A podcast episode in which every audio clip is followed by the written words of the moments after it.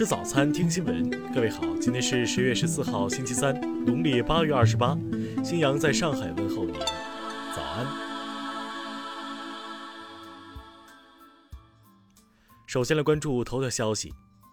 近日，越南媒体报道了一起案情非常奇特的银行抢劫案。劫匪通过恐吓骗工作人员交出现金，随后靠变装逃离。更让人诧异的是。这名劫匪居然是当地一位小有名气的女网红。这名犯下大案的网红名叫冯世胜，二十四岁的他参加过几个电视节目和网络直播。据警方通报，十号中午，冯世胜声称携带炸弹威胁银行员工将钱装进他带来的行李包中，在他的恐吓下，职员给他装上了二十一亿元越南盾。三个小时后，冯世胜就被警方逮捕。据调查，他用于恐吓银行员工的所谓炸弹是假的。据本人口供，他此前的主业是地产中介，但一直立志想当一名喜剧演员，甚至为此借债参加各种选秀节目。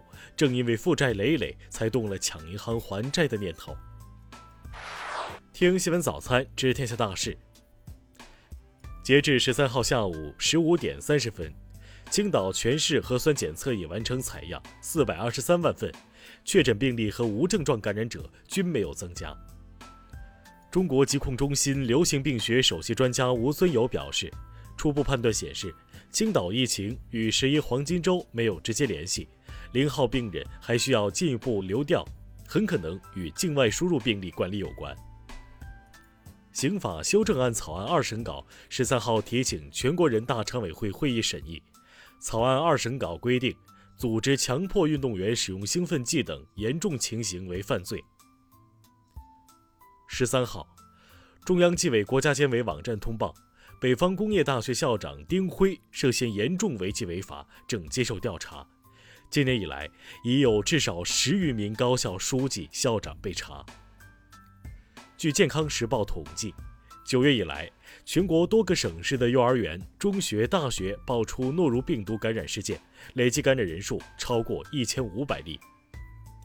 袁隆平团队新疆月浦湖县的耐盐碱海水稻试验基地的海水稻迎来成熟期，专家田间测产，亩产达到五百四十八点五三公斤。据日媒报道，中国海警局的两艘船当天从钓鱼岛进入所谓日本领海。且连续停留时间创下二零一二年以来最长纪录。十二号，中国广电网络股份有限公司在北京举行揭牌成立仪式，成为中国第四大运营商。中国广电将发行幺九二号段的手机号码。下面来关注国际方面。当地时间十二号，荷兰一名八十九岁高龄女性二次感染新冠病毒后死亡。该国研究人员表示。这是世界上首例二次感染死亡病例。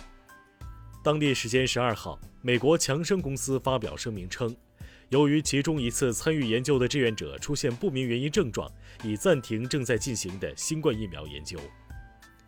美国官员当地时间周一表示，美国对阿富汗南部的塔利班武装分子发动空袭，这是自今年二月与塔利班签署撤军协议以来，美国罕见的军事干预。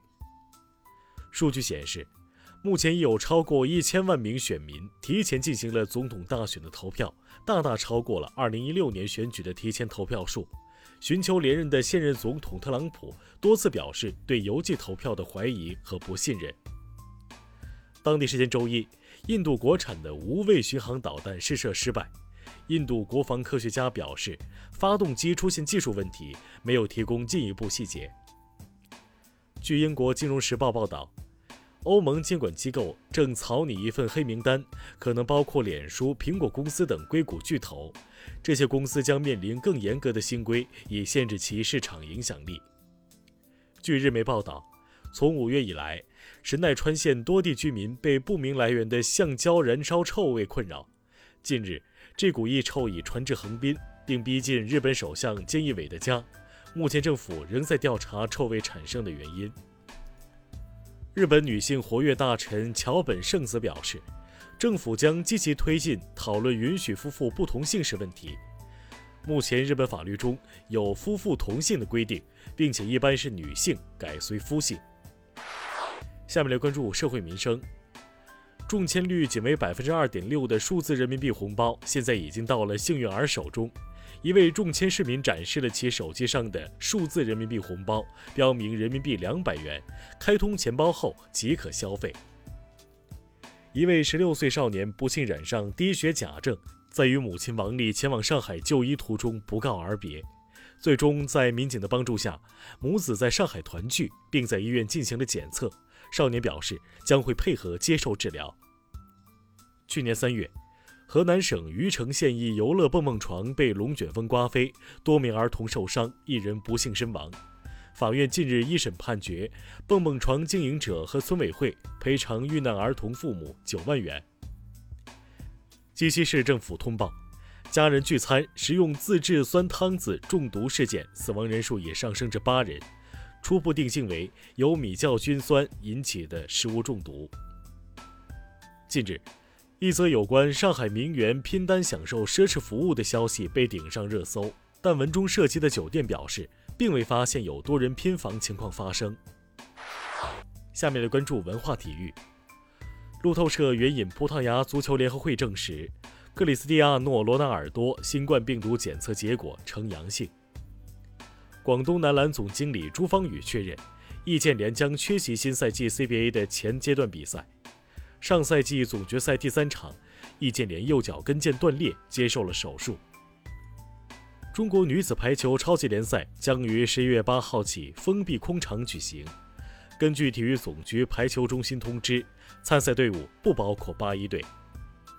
迪士尼周一宣布将重组媒体和娱乐部门，将重点放在其流媒体业务上。